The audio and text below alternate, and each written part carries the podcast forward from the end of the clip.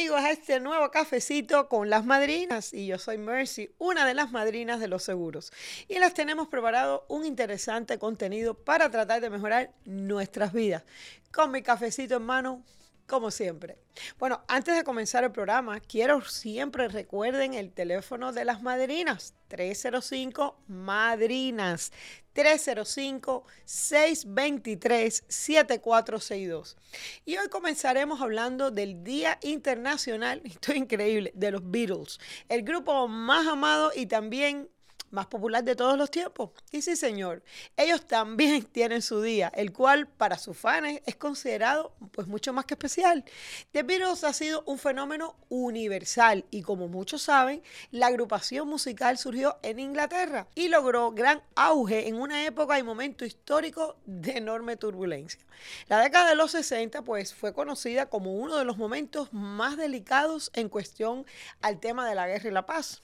El mundo se estaba recuperando de la desastrosa Segunda Guerra Mundial y en medio de esta revuelta Estados Unidos pues también decidió comenzar una guerra en Vietnam, imaginen. Estos cuatro jóvenes que empezaron como un grupo con un toque de rock and roll invadieron las pantallas del mundo con letras que hablaban de igualdad, paz y cómo hacer un mundo mucho mejor, llegando a ser percibidos como la encarnación de los ideales progresistas de los nuevos tiempos, extendiendo su influencia a las revoluciones sociales, el movimiento hippie y toda esa cultura de los años 60. Bueno, hay algunos datos curiosos sobre esta agrupación. The Beatles planeaba comprar su propia isla utópica. La idea la propuso Lennon y la isla quedaría en las costas atenienses, pero en realidad nunca lo hicieron. Bueno, los rusos, imagínense, oían a los Beatles en escáneres de rayos X usados, esto en plena Guerra Fría, se pueden imaginar. Rusia había prohibido muchas de las culturas de Occidente y entre estos objetos estaban los discos de vinilo de la banda. Pero ellos se lo ingeniaban para escucharlos y por esta razón descubrieron que podían guardar música en los escáneres de rayos X de la época y así escuchaban los grandes éxitos del momento. Disney, el lugar de los sueños, fue la locación para la despedida de Lennon del grupo. Hay varias películas con las que se puede rememorar la música de los virus. Entre ellas está Hard Dates Night, Submarino Amarillo, Sgt. Pepper's Lonely Heart Club Band, Loca por ellos, Mi nombre es Sam y a través del universo. Si eres fanático de los virus como yo, bueno, pues salud con este cafecito. Café, café con las madrinas, un cafecito hoy en el segmento de invitados recibimos a José Salas, instructor de seguridad y armas de fuego y presidente en Black Hawk Protection Service. Hoy conversaremos con él sobre un tema en que nos preocupa muchísimo, la seguridad en lugares públicos. Pero bueno, vamos a recordar nuestro número, el 305 Madrinas, 305-623-7462. Bienvenido, José, a este cafecito. Gracias, muchas gracias, Madrina, por la invitación. Bueno, José, ¿por qué estamos viendo estos episodios de violencia en los Estados Unidos?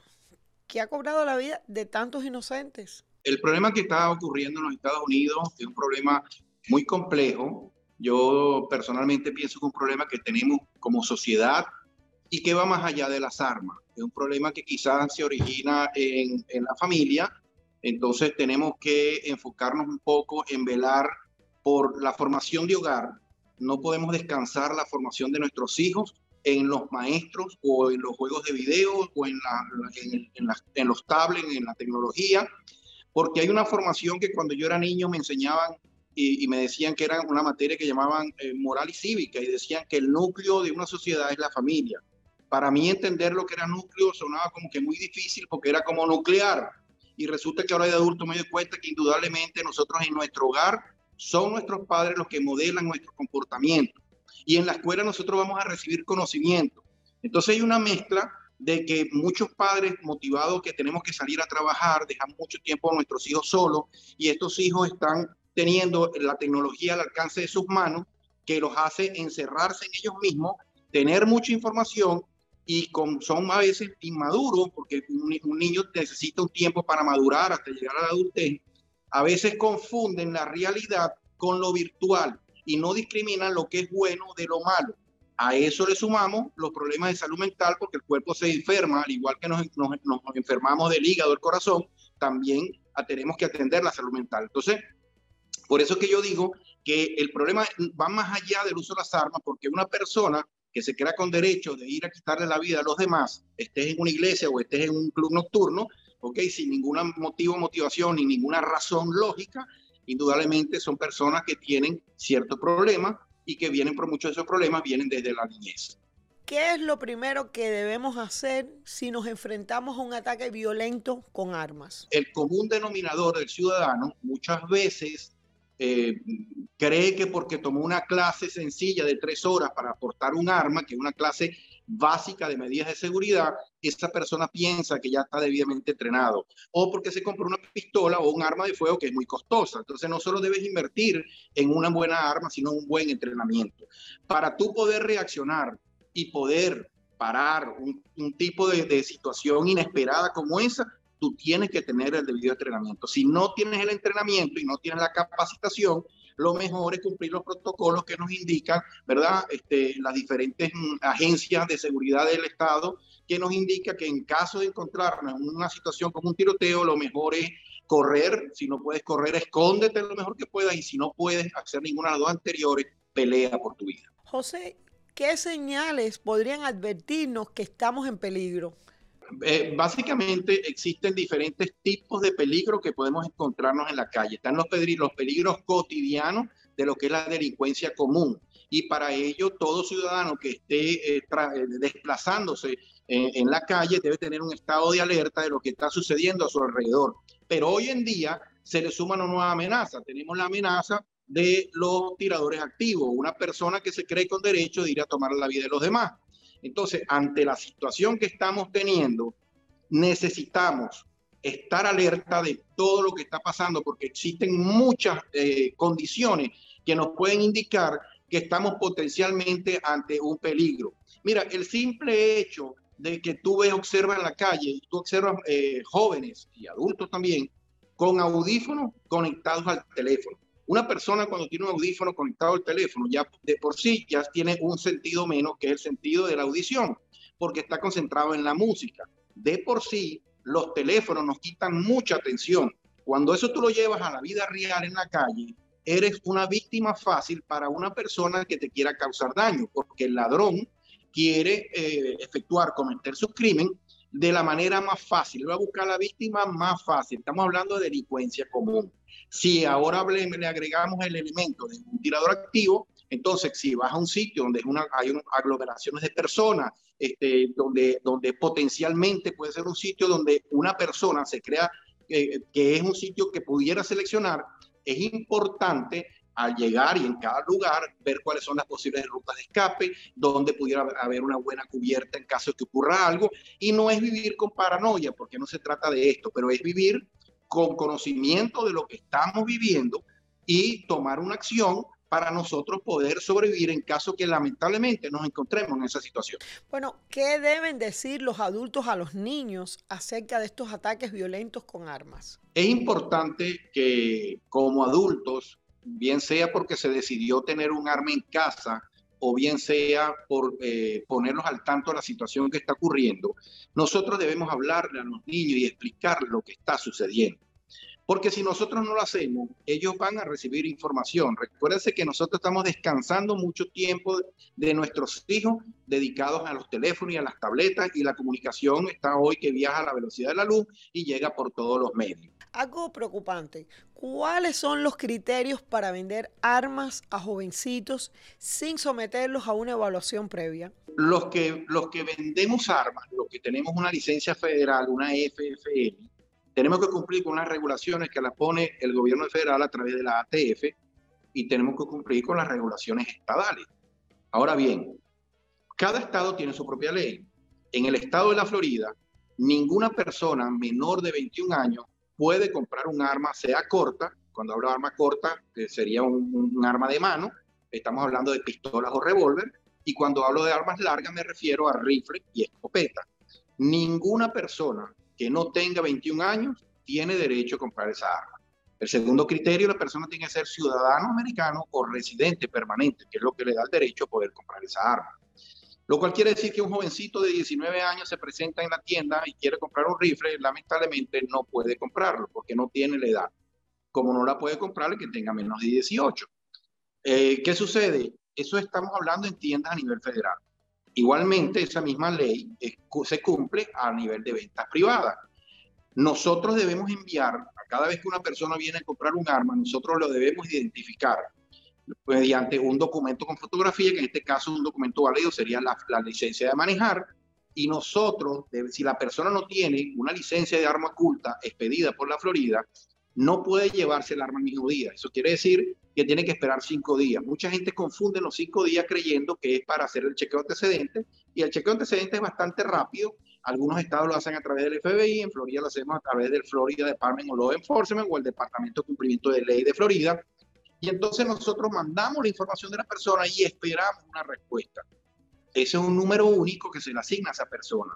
Y esa respuesta es la que autoriza entregar el arma. Y para los que nos escuchan, ¿qué tipo de entrenamiento en defensa personal pues es el más efectivo? Existen diferentes tipos de entrenamiento de defensa personal que van desde los entrenamientos eh, de, con tu cuerpo.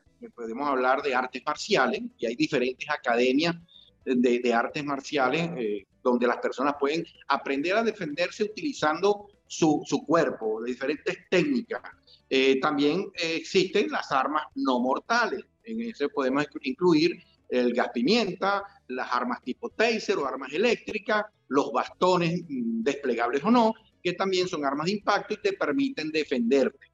Y también están los entrenamientos con arma de fuego. ¿Cuál es el más ideal? Mira, depende porque si tú, si tú eh, eres una persona que eres experto en artes marciales y lamentablemente a cierta distancia te atacan con un arma, no vas a poder defenderte con esa arma. Es como que tú quieras llevar un cuchillo para una, para una, para una pelea con pistola, ¿entiendes? Entonces, ¿cuál es el mejor? Yo no, no, no, no diría yo que uno específicamente es el mejor, sino que cualquier tipo de entrenamiento que una persona pueda tener sobre su defensa personal es importante. ¿Cómo podemos hacer para ayudar a prevenir futuros ataques? ¿Qué tenemos que hacer? Primeramente es importante que todos entendamos que nosotros no podemos vivir un estado de terror, que nos vamos a encerrar y que no vamos a salir, ¿verdad? Por la situación que está ocurriendo. Es importante que nosotros cada quien hagamos nuestra parte. Las autoridades ya lo están haciendo. ¿Ok? Ahora vamos de parte nuestra. La parte nuestra es tener conciencia. Primeramente, acercarnos en nuestro grupo familiar. Si tenemos hijos pequeños en edad escolar o en edad de crecimiento, hablar con ellos. Muchas de estas personas que han cometido ataques han dejado rastro de, de, de que son unas personas que manifestaron tener alguna inconformidad con la vida, digámoslo así, porque no, no somos especialistas en psicología para, para hablar de específicamente qué tienen o, o, de psiquiatría. Pero indudablemente hay conductas que nosotros podemos observar y que nosotros podemos tratar, no solo de reportar a tiempo, porque es que muchas veces como ciudadanos nosotros queremos que sea la policía la que resuelva. La policía no resuelve todos los casos, muchas veces la policía resuelve los casos porque hay alguien un, un, samaritano, vamos a decirlo de esta manera, que viene y da el dato, mire, está pasando esto en tal sitio, y es donde la policía llega, porque imagínense, por cada 100 mil habitantes hay cierta cantidad de policía, entonces no, nosotros lo sobrepasamos en cantidad. Entonces, tenemos que asumir que esta realidad somos nosotros los que también tenemos que participar. Si ves algo, di algo, no te quedes con no es, no es vivir con paranoia, pero sencillamente informar ver qué pasa en nuestro entorno familiar, ver qué grano de arena podemos nosotros pues, este, eh, colaborar. Sí, nosotros, yo a veces voy a los restaurantes y veo cuatro personas sentadas en una mesa compartiendo cuatro platos, pero no están hablando ni se están viendo, porque cada quien está en el teléfono. Pareciera más importante mandar la foto para que todo el mundo vea lo que me estoy comiendo y no disfrutar de una buena conversación y no disfrutar de, de, del plato que me estoy comiendo. ¿Y por qué menciono esto? Porque es que en la mesa yo aprendí de niño, era donde yo me comunicaba con mis padres mejormente. Eran cuando salían los temas de conversación. Y yo también trato cuando puedo, indudablemente la vida a veces no lo permite, pero trato porque esa es la manera de tú saber qué está pasando por la mente de tus hijos. Entonces, si ponemos nuestra parte en la casa, si ponemos nuestra parte en la sociedad de observar, ver, reportar, podemos lograr una sociedad mejor, podemos evitar este tipo de ataques, podemos hacer que las leyes sean efectivas y no leyes que sean simplemente paños de agua caliente para resolver porque hubo algo. No hay que actuar porque pasó algo ayer, hay que actuar porque no podemos vivir en terror y menos en esta este, increíble tierra de libertad donde tenemos la dicha de nosotros vivir. Bueno, muchísimas gracias José por esta valiosa información que nos has traído hoy y seguimos con nuestro cafecito. Café, café con las madrinas,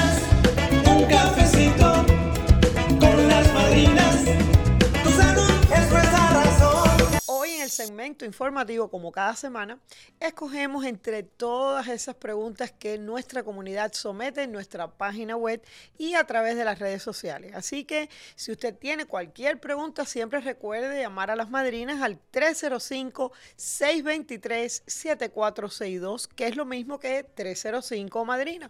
Pero vamos con la primera pregunta. Madrina, ¿puede cualquier persona tener seguro de vida? Bueno, realmente esta es una pregunta un poquito mm, tricky, porque realmente técnicamente sí. ¿ok? Hay algunas cositas que tienen que ver más bien con su salud o con su estilo de vida que pudieran prevenir que usted no tuviera un seguro de vida. Eh, de hecho, hay muchas personas que demoran en hacer la decisión de sentarse con un agente de seguro, determinar cuál sería eh, su situación económica si, digamos, usted no llegar esta noche a su casa? ¿Cómo quedaría su familia, sus hijos, eh, sus cuentas? Porque recuerden algo, cuando usted está casado y usted incluso deja cuentas pendientes, eso es parte del, patrimonio suyo, o sea que su familia todavía es responsable de pagarlo. Ese es en el mejor de los casos. Pero regresando a la pregunta, eh, realmente tener un seguro de vida es prácticamente como un privilegio, porque hay personas incluso que desde que nacen ya traen problemas médicos. ¿ok? Hay personas que, digamos, fuman y entonces lo que a una persona le costaría a lo mejor eh, 30 dólares solamente por fumar, le costaría a usted 60, 70 dólares. Quiere decir que el, su estilo de vida puede eh, cambiar, o sea, puede variar el precio e incluso tener un decline. Pero usted mismo no se autoevalúe. Esa es mi recomendación. Usted no asuma que porque usted fuma o porque usted tuvo incluso eh, un, un episodio de una enfermedad como el cáncer, usted pudiera ser declinado mi recomendación siempre va a ser que usted haga esa usted haga esa llamada. Nosotros nos sentamos con usted o personalmente o a través de una, una televisita eh, o por teléfono. Se puede hacer de varias formas y evaluamos. Y siempre nosotros vamos a tratar de que si eso es lo que usted quiere tener eh, para su seguridad de usted y de su familia, vamos a buscar esa compañía que a lo mejor es más, em, eh, digamos, más flexible con su problema. De hecho, hay muchas compañías. Siempre vamos a tratar de que usted tenga una póliza de vida con beneficios en vida. O sea que no solamente le va a pagar usted en caso de que usted fallezca, sino en caso que usted tenga un problema crítico, terminal o crónico. Pero vamos con la segunda pregunta. Madrina, ¿puede ser utilizado el seguro de vida por otro motivo que no sea solo a la hora de fallecimiento? Bueno, absolutamente. Eh, realmente los seguros de vida, por ejemplo, en los últimos 15, 20 años más o menos han cambiado hay compañías, no son todas, que ofrecen el beneficio en vida. Y esto quiere decir, como decía anteriormente, que no solamente va a pagar si usted muere, sino que usted, siendo el asegurado, usted incluso pudiera hacer un reclamo a su póliza de seguro si usted, por ejemplo, tiene un problema, eh, digamos un heart attack, un stroke, eh, un problema de cáncer, cualquier cosa que lo ponga usted o un estado crítico o un estado terminal. Hay, hay enfermedades que son terminales que el doctor le dice a usted, la expectativa de vida es seis meses, es un año, son dos años. Imagínense una persona que le digan eso. Hay personas que de hecho se lo han dicho y han durado mucho más. Pero si usted es ese tipo de persona, bueno, usted sabe que usted va a gastar eh, dinero en tratamientos médicos, no va a ganar lo mismo que antes porque a lo mejor ya no puede trabajar. Entonces usted hace un reclamo a su propia póliza. En adición a eso hay otro tipo de pólizas que también son pólizas de vida que tienen cash value, tienen, eh, o sea, pueden acumular dinero. Y entonces usted tiene el face amount, es decir, la cantidad de dinero por la que usted está asegurado, pero también está ganando interés, está haciendo lo que se llama un cash value, no sé cómo decirlo en español, pero usted va a guardar dinero. La buena noticia de todo esto es que tiene beneficios fiscales. ¿Qué quiere decir esto? Si usted fallece, ese dinero pasa intacto al... Eh, al, al, beneficiario, o sea, no hay que pagar taxes por eso. Pero si usted también acumula dinero para usted, para digamos su, su vejez, para su, su, retiro, para sus años dorados, eso también tiene beneficios fiscales porque usted lo hizo a través de una póliza de vida. Así que créanme que mucha gente a veces piensa que el seguro de vida exclusivamente se hace por si uno muere. No, hay personas que quizás nos están escuchando, son dueños de negocio y muchas veces cuando tienen, digamos, préstamos a los bancos, líneas de crédito, muchas cosas que necesita ver su negocio, pues una de las formas de proteger precisamente el negocio es que esos socios entre ellos mismos tengan seguros de vida. ¿Por qué? Porque siempre en un negocio un, un, dueño hace una cosa, el otro se encarga de otra y a la hora de que uno de ellos fallezca o no fallezca, sino que desarrolle una enfermedad que lo saca de circulación, pues el negocio sufre, pero esas familias también. O sea que nosotros los hispanos a veces esto no lo manejamos bien, somos un poquito eh, presagiosos con eso, pero realmente eh, los seguros de vida existen, yo creo, hace más de 300 años y realmente eh, aquí en los Estados Unidos es una práctica normal, es algo, eh, de hecho, cuando ustedes entran a GoFundMe o en Facebook, ustedes ven, ustedes ven las familias que por no haberse preparado o por falta de educación o porque nunca nadie les habló sobre este tema, pues entonces tienen que recurrir a que otra persona entre a la página, haga un, una hagan donaciones y realmente eh, la verdad que es muy triste. De hecho, hace muy poquito en la ciudad de Miami estaban recogiendo dinero para alguien de aquí de nuestra comunidad que tuvo un accidente en, en Texas. O sea que hay que ser consciente de esto. Eh, y se los digo de la mejor forma. En algún momento todos vamos a necesitar tener de dónde sacar ese dinero. Y usted no quiere sacar el dinero de la cuenta de ahorro porque esa cuenta de ahorro usted la tiene a lo mejor para sus viajes, sabe Dios para que usted lo quiera. Nadie planea enfermarse, nadie planea tener un accidente. Pero desafortunadamente, mientras más vivimos, más chance tenemos de, de tener esos eventos. Entonces, eso a veces toma, según la estadística, de dos a tres veces en el spam de vida de una persona. Vamos con la tercera pregunta. Dice, ¿es posible cambiar los beneficiarios de las pólizas de vida? Absolutamente. No importa si ya la póliza está emitida, usted tiene 2, 3 años, 10, 20 años con su póliza, eh, los beneficiarios no están escritos en piedra. Quiere decir que usted sí los puede cambiar. Y esto va con personas que a veces han hecho pólizas de vida mientras estaban casados, se divorciaron y todavía en esa póliza puede que aparezca, digamos, la primera esposa o el primer esposo. Usted puede llamar siempre y cuando usted sea el dueño de la póliza y cambiar los beneficiarios. Eso no está escrito. De hecho, hay personas, por ejemplo, que cuando eran jóvenes compraron póliza, ahora tienen negocios y entonces eh, sacaron una línea de crédito, pero no son elegibles para una póliza de vida. Y dice, ah, pero yo tengo una póliza de vida. Pueden hacer el cambio. O sea, son muchas las cosas que puede hacer. Así que para preguntas como esta que son bien interesantes y muchas más que ustedes tienen, ustedes siempre tienen un número de confianza que es las madrinas de los seguros al 305 madrinas 305-623-7462. Gracias por enviar sus preguntas y confiar en nosotros. Así que seguimos con nuestro cafecito. Café, café con las madrinas. Queridos amigos, llegamos a nuestro segmento de reflexión, el cual está diseñado para que al escuchar los relatos e historias seamos capaces de aportar herramientas que nos ayuden a manejarnos mejor en la vida cada día. Pero quiero recordarles el teléfono, es que tengo que hacerlo. 305 Madrina, 305-623-7462. Y escuchen con atención. El bambú japonés. No hay que ser agricultor para saber que una buena cosecha requiere de una buena semilla, buen abono y buen riego. También es obvio que quien cultiva la tierra no se detiene impaciente frente a la semilla sembrada y grita con toda su fuerza, crece, crece, crece. No, hay algo muy curioso que sucede con el bambú y que lo transforma en no acto para impacientes. Bueno, siembras la semilla, la abonas y te ocupas de regarla constantemente. Durante los primeros meses no sucede nada apreciable. En realidad no pasa nada con la semilla durante los primeros siete años, a tal punto que un cultivador inexperto estaría convencido de haber comprado semillas infértiles. Sin embargo, durante el séptimo año, en un periodo de solo seis semanas, la planta de bambú crece más de 30 metros. ¿Tardó solo seis meses en crecer? No.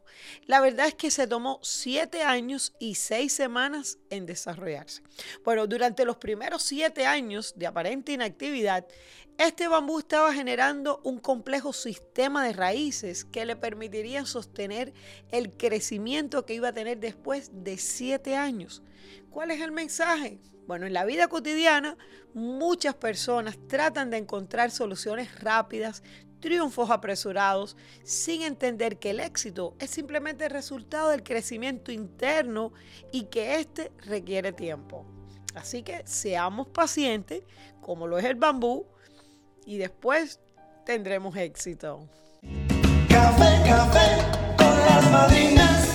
Bueno amigos, ya llegando al final de nuestro programa, quiero hablarles de esta temporada de inscripción especial que tengo que confesar que por primera vez en estos nueve años de la ley de salud tenemos una extensión bien alargada.